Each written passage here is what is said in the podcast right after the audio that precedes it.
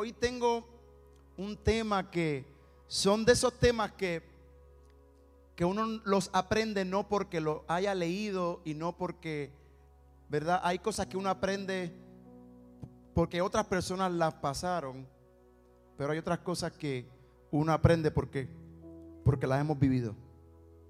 Y este tema que quiero traerles en la mañana de hoy es de esos temas que uno aprende porque lo vivió. Y es una, es una expresión que no tiene sentido y es un poco irónica porque yo sé que es una palabra que a veces no nos gusta. Y el tema de hoy es un tema que toca mi corazón bien profundo y es, se llama el valor de la espera. Y esa palabra esperar no suena como muy bonita, ¿verdad? Que no, esa palabra espera suena como que, pero ¿por qué tengo que esperar? ¿Cuántos de los que están aquí nos gusta esperar? ¿Cuántos nos encanta estar en una fila y que tengamos que esperar 45 minutos o una hora por una comida? Nadie dice, ¿verdad? Que sí es porque no nos gusta esperar. Pero ¿por qué el valor de la espera? ¿Por qué el esperar tiene un valor? Y sencillamente quiero llevarte a la palabra que se encuentra en Salmo 40 del 1 al 4. Y la palabra de Dios dice, pacientemente esperé a Jehová y se inclinó a mí y oyó mi clamor y me hizo sacar del pozo de la desesperación del lodo cenagoso. Puso mis pies sobre peña y enderezó mis pasos. Puso luego en mi boca cántico nuevo, alabanza a nuestro Dios. Verán esto muchos y temerán y confiarán en Jehová. Puedes repetir conmigo, verán esto muchos y temerán y confiarán en Jehová. Señor, tu palabra es bendita y más cortante espada que doble filo. Tu palabra jamás regresa atrás vacía, Señor, y siempre cumple el propósito por la cual fue enviada. Y hoy estamos aquí, Señor, declarando que hoy recibimos una palabra que transforme nuestro corazón que nos rete, Señor, a acercarnos a ti, pero sobre todas las cosas, Señor, nos rete a intimar y a conocerte más. En el nombre de Jesús. Amén. Puedes decirle a la persona que está a tu derecha y a tu izquierda el valor de la espera. Díselo pero con, con convicción, el valor de la espera.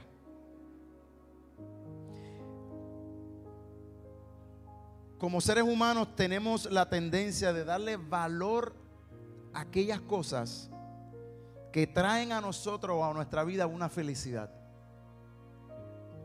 Pensamos que la palabra valor es importante solamente para aquellas cosas que traen un beneficio que nosotros consideramos positivo. O sea, le damos valor a nuestra casa porque refleja ese vínculo donde, nosotros vivimos con nuestro matrimonio, con nuestros hijos y para nosotros la casa es bien importante. Un carro puede ser importante, una posesión material, la familia es importante. Y es porque le damos valor a aquellas cosas que tienen un significado para nuestra vida y compone algo que trae felicidad a nuestra vida. Pero ¿por qué no podemos darle el valor a la espera? Sencillamente porque la espera nos incomoda. La espera es algo que no, no está en nuestro DNA. Somos impacientes por naturaleza. Y si somos puertorriqueños, aún el doble. ¿Cuántos puertorriqueños hay aquí? Bueno, pero imagino que hay venezolanos, colombianos, argentinos, peruanos, ecuatorianos. Bueno, pero estamos los latinos aquí. pero no nos gusta esperar. Es algo que, que, que, y el que me diga, me encanta esperar por algo, es como que tiene que convertirse otra vez. No nos gusta esperar. Es, algo que nos incomoda, es algo que nos mueve el piso, nos mueve la zona de nuestro confort. Pero ¿sabes qué? Esto se debe sencillamente porque le hemos puesto el valor a aquellas cosas que realmente muchas veces no componen un significado especial para nuestra vida espiritual. Una casa es importante pero el valor de una casa o el valor de la familia que habita en esa casa es muy distinto. La casa tiene un valor, pero ciertamente lo que habita dentro de la casa tiene un valor que, un valor más profundo. Y yo quiero ir rápidamente a una de mis historias favoritas que es la historia del rey David, pero la historia del rey David comienza mucho antes de que él fuera rey. Todos conocemos al rey David, ¿verdad que sí? Pero el rey David no era el rey David siempre. Pero mucho antes fue un pastor de ovejas, olvidado por su padre, olvidado por sus hermanos, y literalmente expuesto y separado de la familia como si no tuviese ninguna importancia. Ese era el rey David en aquel momento. Y yo quiero hablarte hoy de tres cosas, sencillamente, tres cosas que produce esperar en el Señor. Y más al final yo les voy a contar por qué esperar en el Señor ha sido bien especial para mi vida. Y es que la primera cosa que quiero compartir contigo que produce esperar en el Señor es que la espera produce capacitación. Repite conmigo, capacitación. Y podemos ir a primera de Samuel 17, 34, 37, que dice la palabra de, Dios. Pero David insistió, he estado cuidando las ovejas y las cabras de mi padre.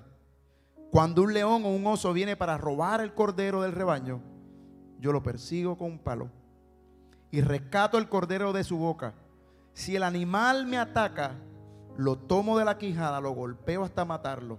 Lo he hecho esto con leones, con osos, y lo haré también con este filisteo pagano, porque ha desafiado a los ejércitos del Dios viviente. Y mira la expresión que él dice, el mismo Señor que me rescató de las garras del león y del oso, me rescatará de este filisteo.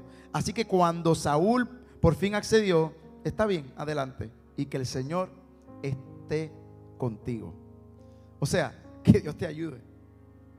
Y el contexto de este primer momento, este primer punto que quiero traer, que es que la espera produce capacitación, es que el contexto es que habían estaban los filisteos que estaban amenazando al pueblo de Israel. Y este, e, e, estos filisteos no tan solamente tenían personas normales, sino que también tenían gigantes.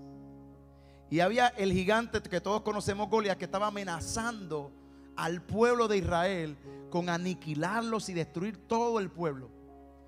Pero como ellos no tan solamente los filisteos tenían algo por su cultura, algo en que se, que se especializaban, este, eh, la historia dice que los filisteos no tan solamente les gustaba aniquilar a sus oponentes, sino que les encantaba amenazarlos y amedrentarlos.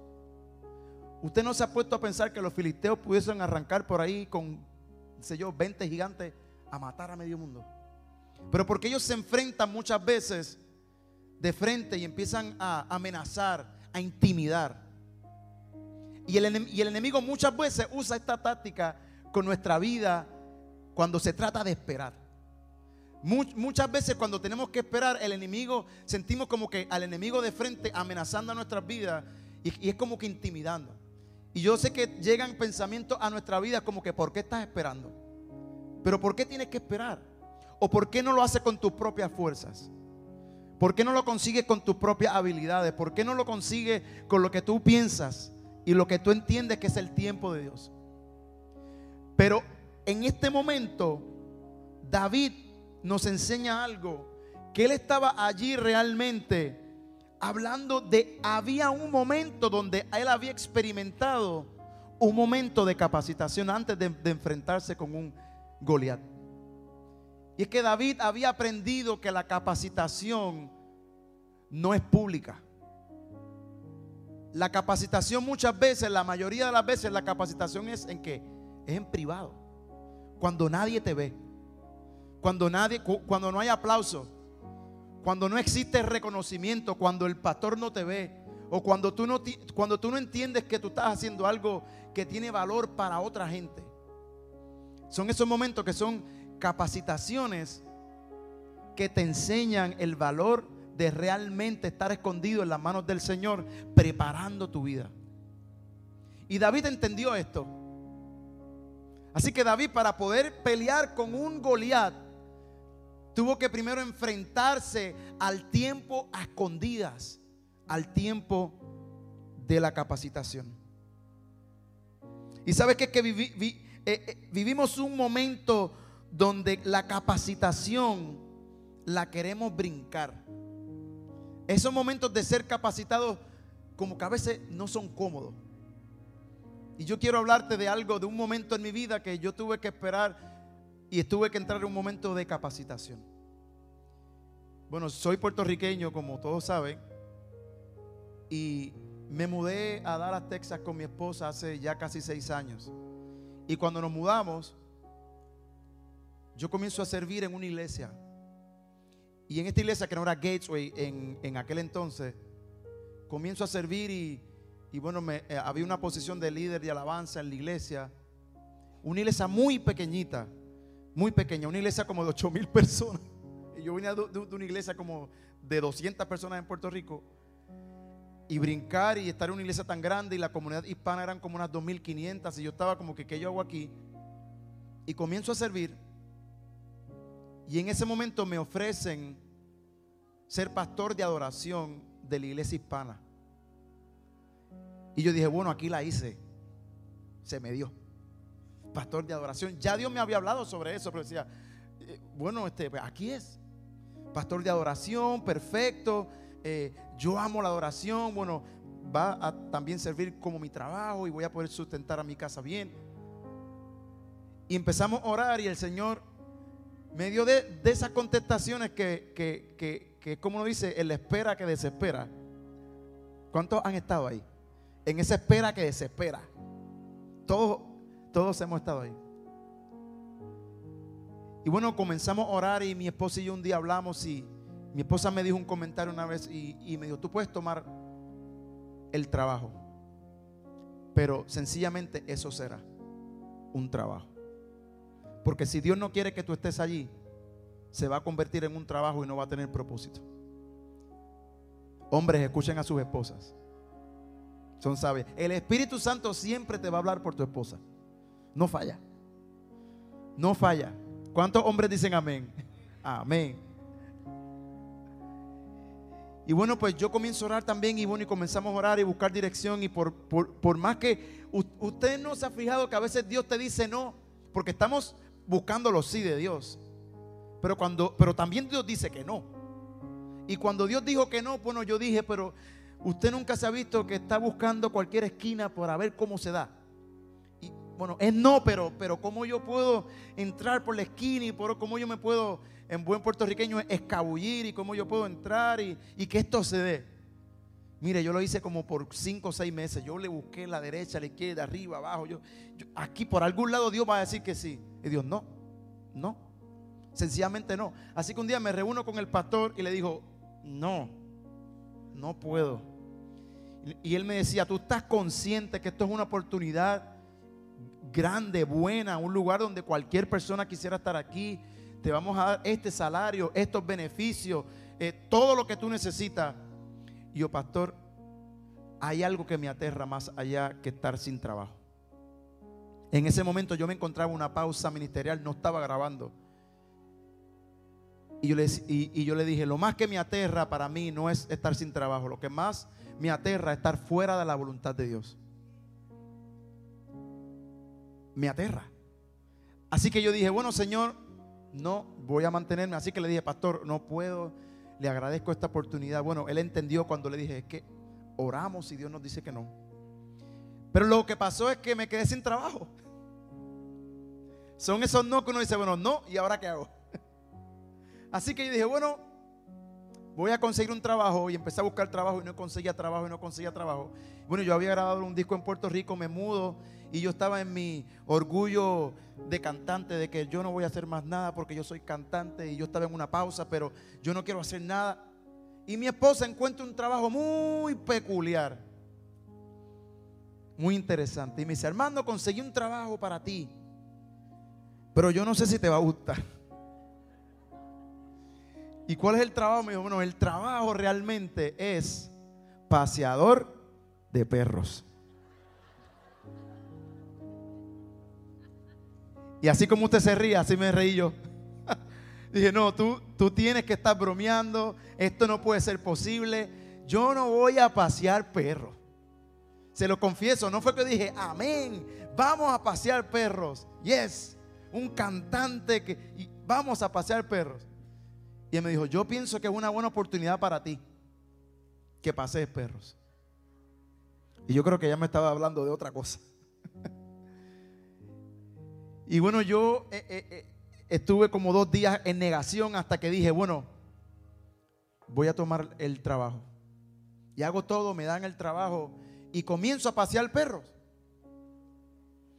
Pero comienzo a pasear perros cerca de la iglesia donde había dicho que no. Y a veces salía y venía, Armando. Dios mío, pero ¿por qué?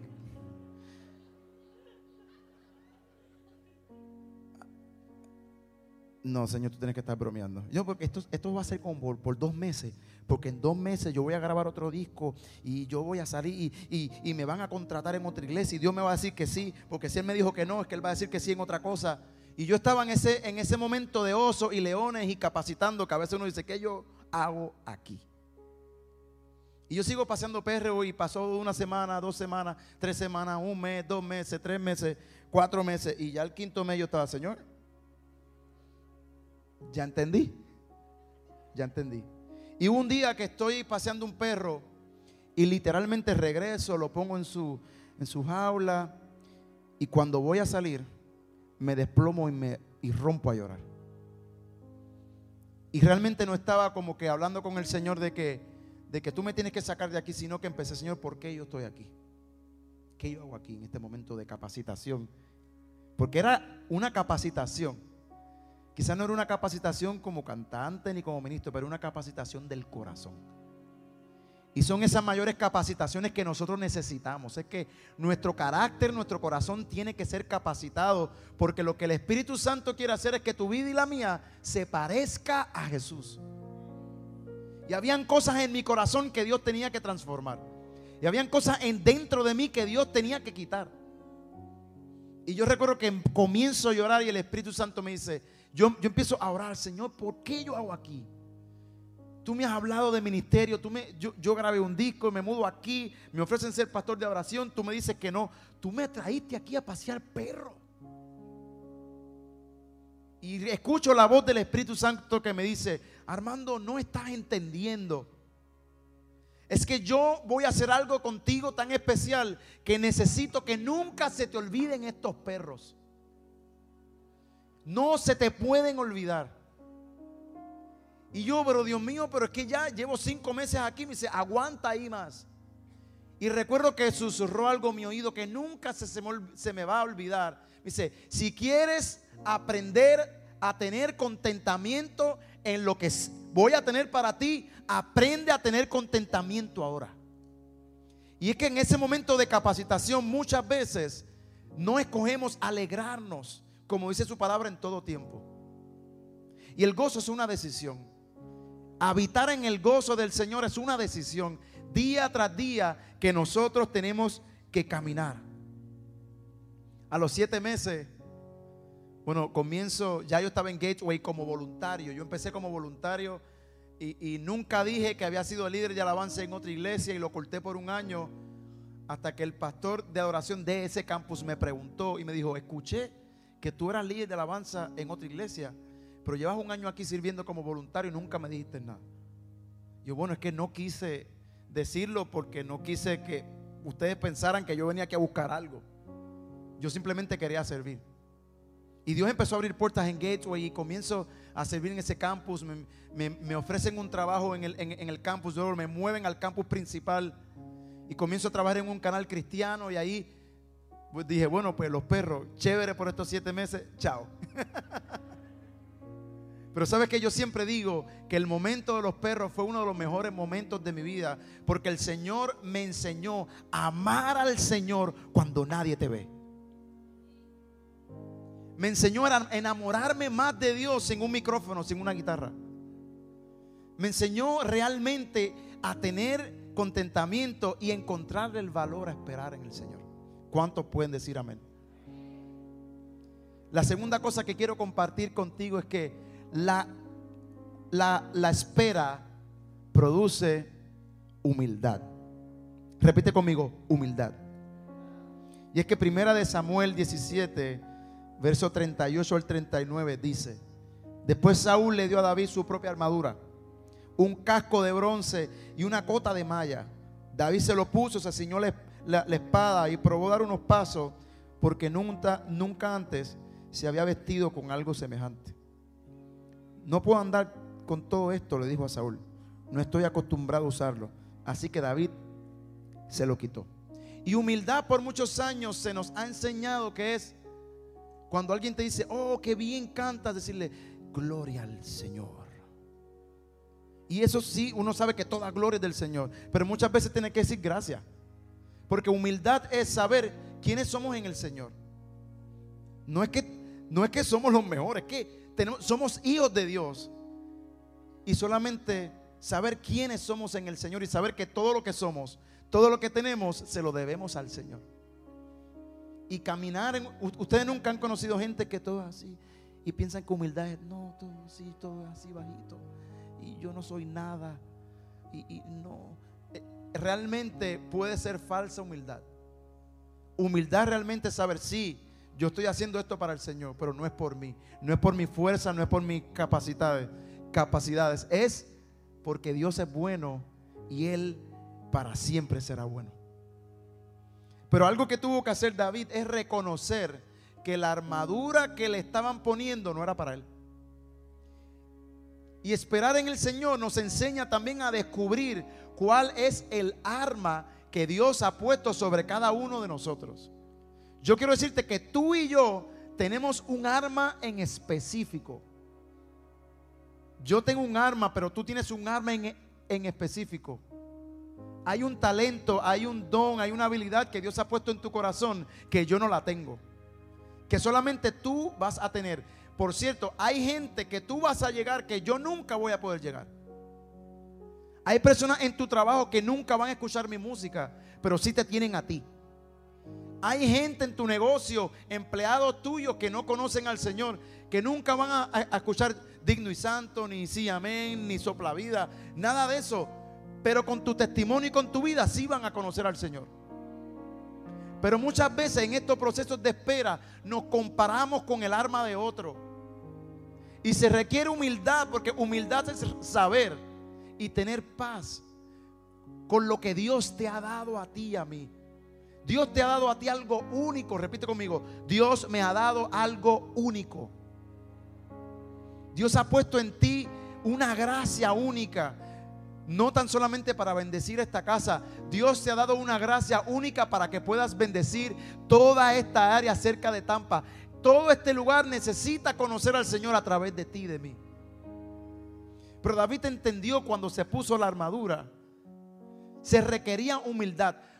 Óigame, el rey de Israel le estaba poniendo su armadura a una persona que no era conocida, no era un líder de guerra, no era nadie.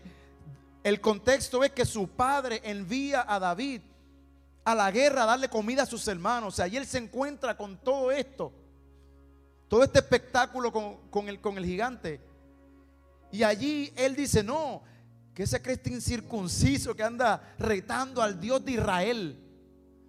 Pero sabe que para él decir esa expresión, él dice esa expresión porque fue capacitado.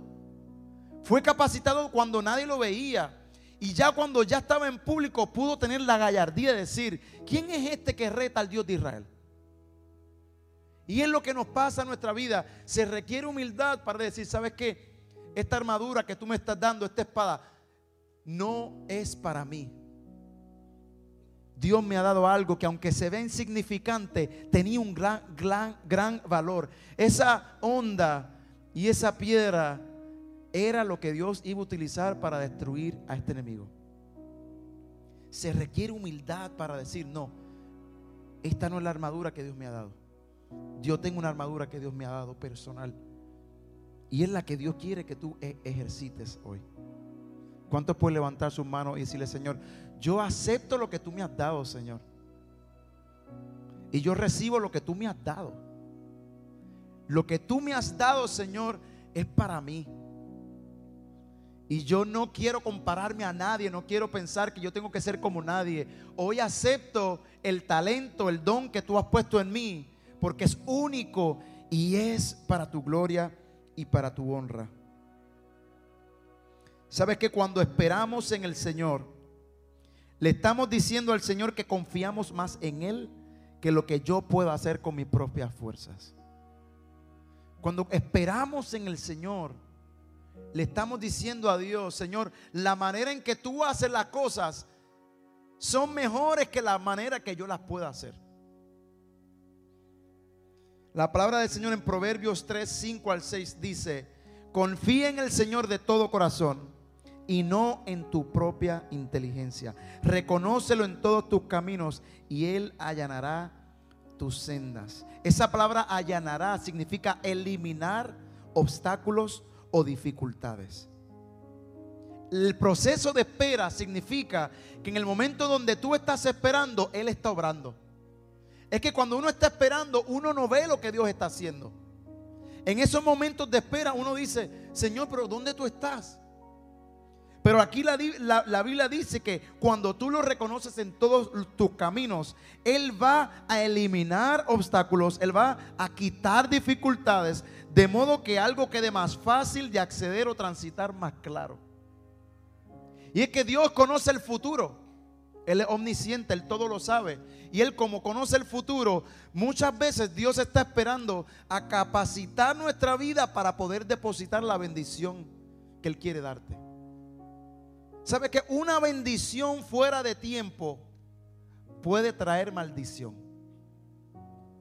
Una bendición que llegue a tu vida cuando tú y yo no estamos capacitados puede dañarnos, puede cambiar nuestro corazón. Y como Dios todo lo sabe, muchas veces está esperando a trabajar con nuestra vida, contigo y conmigo, para entonces depositar la bendición que quiere darnos. ¿Cuántos lo creen en esta mañana? Él es un Dios que va delante de nosotros, quitando dificultades, quitando obstáculos, solamente porque Él conoce todas las cosas y Él quiere lo mejor para sus hijos. Y el último punto, y es uno de mis favoritos, y es que la espera produce victoria. Di conmigo, la espera produce victoria. Cuando vamos a primera de Samuel 17, 45, 47, aquí es la famosa expresión, el contexto que ya David había sido capacitado, él espera. David había aceptado con humildad cuál era el don que Dios le había dado a él y las herramientas que había depositado sobre él. Pero la victoria no hubiese llegado sin esas primeras dos. Y ahí es donde entonces dijo David al filisteo, tú vienes a mí con espada y lanza y jabalina, mas yo vengo a ti en el nombre de Jehová de los e-, ejércitos, el Dios de los escuadrones de Israel, a quien tú has que provocado. Jehová te entregará hoy en mi mano y yo te venceré y te cortaré la cabeza. Y daré hoy los cuerpos de los filisteos a las aves del cielo y a las bestias de la tierra. Y toda la tierra sabrá que hay Dios en Israel. Y sabrá toda esta congregación que Jehová nos salva con espada y con lanza, porque Jehová, porque de Jehová es la batalla y él os entregará en nuestras manos. ¿Sabe que David entendía que la victoria tenía que llegar reconociendo que Dios era quien daba la victoria? Dios es el que da la victoria. Salmo 27, 8 dice, algunos confían en carros y otros en caballos, mas nosotros en el nombre del Señor nuestro Dios confiaremos. Ellos se doblegaron y cayeron, pero nosotros nos hemos levantado y nos mantenemos en pie. ¿Sabe que la batalla no es nuestra? Él ya venció la batalla por nosotros en la cruz del Calvario. Todo lo que tú y yo necesitamos lo podemos encontrar en la cruz del Calvario a través de su sangre. Su sangre habilitó que tú y yo hoy estuviésemos en este lugar para levantar nuestras manos y darle honor y gloria al que el único merece. No hay otro nombre sobre... El nombre de Jesús es el nombre único. Es el nombre Yahvé no hay otro nombre como el de Dios, no hay otro nombre como el de Jesús. No hay otro nombre dado a los hombres como el de nuestro Señor. E, y tú y yo tenemos que tener confianza de que cuando esperamos en el Señor hay buenos frutos. ¿Verdad que ya la palabra espera ya no es, ya no es tan complicada, ya no es, ya no es una palabra mala? Ya no es una, ya, no es una palabra que trae eh, eh, eh, un producto malo. Esto no quiere decir que cada vez que tengamos que esperar en el Señor va a ser fácil. No es que ahora voy a esperar en el Señor, qué fácil. No. Pero ahora tú vas a esperar en el Señor con otros lentes. Ahora tú vas a esperar y tú y yo vamos a esperar en el Señor con otra perspectiva. Y yo les decía que esta prédica, al principio les contaba que esta prédica es muy especial para mí. Yo no sé si tienen la foto que había puesto. Quiero presentarles a mi esposa y a mi, y a mi bebé que está adentro. Ella es mi esposa Jennifer eh, y mi hija Joy Valentina que está adentro y nace en cinco semanas. Eh, y bueno, eh, ahí estamos en, vivimos en una ciudad que se llama Roanoke, en Texas, allá al norte de Dallas. Y eso fue en el pueblo, en mi cumpleaños. Ella me hizo un cumpleaños con algunos amigos y, y bueno, se ve tan hermosa ahí. Yo le digo, mi amor, tú estás embarazada, pero you look great. Te ves bien. Wow. pero sabes que mi esposa y yo llevamos casi 10 años de casados. Nos casamos en 2014 en Puerto Rico, frente a la playa, ahí en el viejo San Juan. Eh, y el primer año evitamos ser padres, así que desde el segundo año comenzamos a buscar ser padres. Y pasó el segundo año, tercer año, el tercer año y medio nos mudamos para Dallas. Y bueno, allá pasó cuarto año, quinto año. Y llega la pandemia. Y antes de la pandemia habíamos ido al doctor porque ya nos estábamos preocupando. O sea, bueno, esto no está pasando, queremos saber si hay, algún, problema. Así que fuimos al médico y el médico nos deja saber que sí había algún problema. Los dos teníamos problemas. Y bueno, cuando recibimos esa mala noticia, que si les tengo una mala noticia, ustedes no van a poder ser padres naturalmente. Y la única opción que ustedes tienen es in vitro. Y tampoco, en el caso de ustedes, tampoco es una garantía. Y cuando te dicen eso como, como, como, como matrimonio, pues uno le choca. Y, fue, eso trajo al corazón dolor, tristeza y estuvimos, yo te diría como tres años batallando con esa noticia. Hasta que un día decidimos esperar en el Señor y cambiar nuestros lentes. Es decir, ¿sabes qué? No nos vamos a quejar. Porque en ese proceso veíamos amigos ser padres. Y aunque nos alegrábamos de todo corazón porque, porque nos alegrábamos, era difícil. Porque nos preguntábamos, ¿y cuándo nosotros? Pero ¿cuándo nosotros vamos a ser padres, Señor? Y el enemigo es astuto porque en esos tiempos de espera, Él va a susurrar cosas a tu oído que no vienen de Dios. Y yo recuerdo que venían a mi, a mi, a mi mente pensamientos como que quizás es que no vas a ser un buen padre. Y Jennifer un día me dijo, ¿será que no voy a ser una buena madre? Y yo capté y yo decía, el enemigo está, ese es el pensamiento que quiere poner en los dos. Y oramos y reprendimos ese pensamiento porque no viene de Dios. O sea, si tú, hay gente que nunca ha podido ser padre, pero eso no tiene que ver nada con Dios. Eso pasó, pero nosotros comenzamos a cambiar nuestra queja en alabanza y comenzamos a decir, bueno, nos tenemos uno al otro. Y empezamos a hacer una lista de todas las cosas que teníamos y la lista era de 120 cosas, 150 cosas. Decimos, pero ¿por qué nos quejamos por una cosa que no se da? Si mira cuán bueno Dios ha sido. Mira, mira la lista, mira cuán bueno Dios es.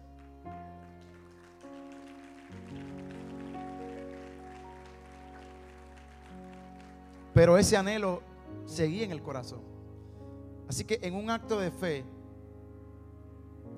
comenzando este año, conseguimos en Brasil unos doctores que podían hacer in vitro y era mucho más económico. Aquí en Estados Unidos, un proceso de in vitro te puede salir dentro de 20 mil a 30 mil dólares. Y nuestro caso, como era bien fuerte, iba a ser, puede ser más de 30 mil. Y yo no tenía los 30 mil.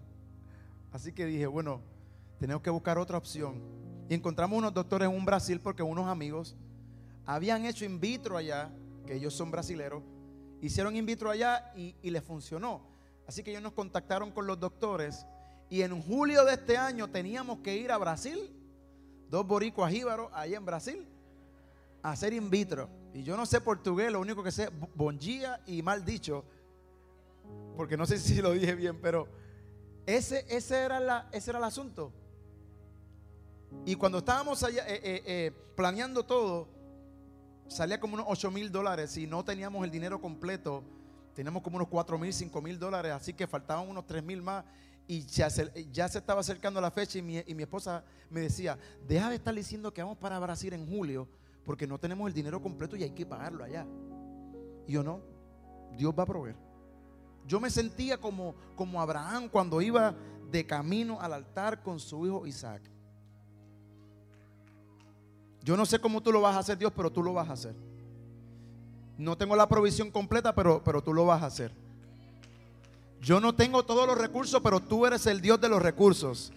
Tú eres el Dios del oro y de la plata.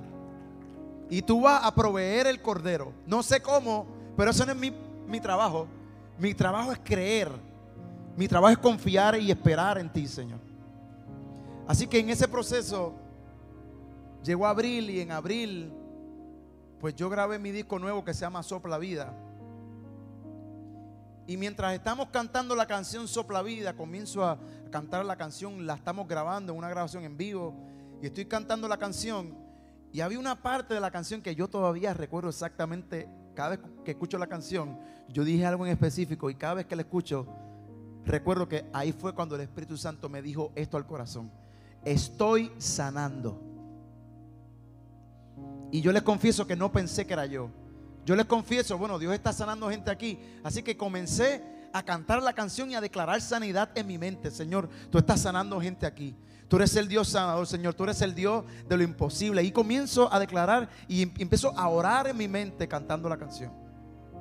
Si acaba la noche y habían unos amigos de nosotros que tampoco podían tener hijos porque ellos ella tenía endometriosis y él también tenía problemas. Y ella me dice al final, ¿qué pasó durante la canción Sopla Vida? Y yo, bueno, yo sentí que Dios estaba sanando. Y ella me dice, yo sentí algo en mi vientre. Yo lo creo en fe. Nos vamos para nuestras casas y yo tenía esa semana un viaje para, Puerto Rico. Voy a Puerto Rico. Eso fue abril 2. Fue, el evento, fue la grabación en vivo. Bueno, regresé a mi casa, regresé a mi casa y cuando estoy, habían pasado como dos o tres semanas, y un abril 24 llego a mi casa después de una grabación y estoy así en, mi casa y mi, esposa tenía una, caja y, me dice, bueno, te, tengo una sorpresa. Y yo, bueno, pero de, ¿de qué será la sorpresa? Y cuando abro la caja, ahí veo la prueba de embarazo y todo. Y me dice, estoy embarazada. Y créeme que yo había soñado por tantos años cómo yo iba a reaccionar. Y lo que hice fue que empecé a brincar por toda la casa. Y tenemos una perra que se llama Gray y ella brincaba con nosotros. Y esto ha traído una alegría a nuestra casa, ha traído como, como esa, ese extra de Dios. ¿Sabe que éramos felices en Dios? Pero ver este milagro fue algo espectacular. Dos semanas después, estos amigos que le estoy contando que ella tuvo, sintió algo en su vientre, nos invitan a cenar. Y estamos en la cena y no, casualmente nos íbamos de vacaciones a Cabo San Lucas en México. Y estamos comiendo porque como en tres semanas nos íbamos y hablando de, de las vacaciones, ellos me dicen, mírate, le tenemos una noticia. ¿Y qué? Ya no somos cinco que nos vamos para, para Cabo San Lucas. Bueno, porque ellos sabían que estábamos preñados. Y me dice, ahora somos seis.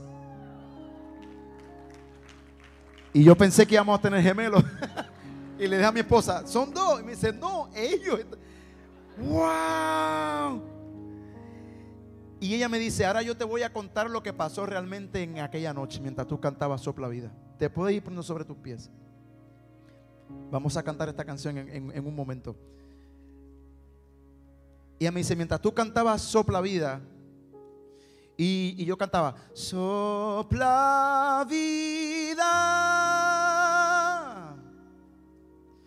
sopla vida. Ella dice que abrió sus ojos y tenía un ángel de frente.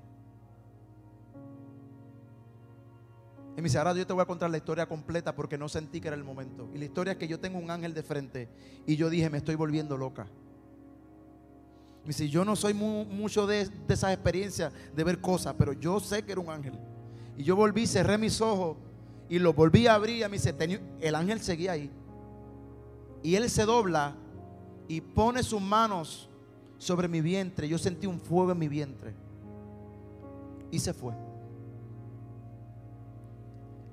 Dios nos sanó a ambos matrimonios en, esa noche. Pero hoy yo estoy aquí para decirte que es el mismo Dios que se hizo presente en nuestro en medio del caos, en medio de la espera. Es el mismo Dios que hoy está aquí.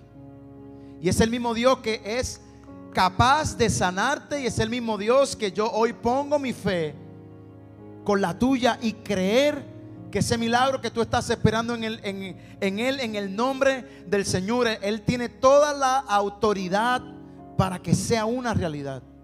Sabe que no podemos controlar el milagro, pero sí podemos decidir cuál va a ser la actitud de, de nuestro corazón ante ese milagro. Y hoy yo te invito a que tú levantes tus manos y tú le digas al Señor, Señor, yo creo en ti. Y yo te invito a que mientras cantamos esta canción, tú le des tu mejor adoración, pero que tú postres tu corazón y tú le digas, Señor, yo creo en ti. Yo creo que tú eres el Dios que hace milagros, Señor. Y hoy declaramos que tú soplas vida sobre nosotros, Señor. Esperamos que esta palabra haya sido de bendición para tu vida. Te invitamos a que te mantengas conectado con nuestra iglesia y ministerio a través de las redes sociales Puedes buscarnos bajo Iglesia Bahía Vida y nuestra página de internet bahiavida.church, donde podrás encontrar mayor información y podrás acceder a contenido y encontrar los enlaces para continuar ayudándonos a llevar la palabra de Dios a través de tu generosidad. Finalmente, gracias por tus oraciones y te invitamos a que te mantengas conectado a la palabra de Dios a través de nuestra iglesia Bahía Vida. Bendiciones.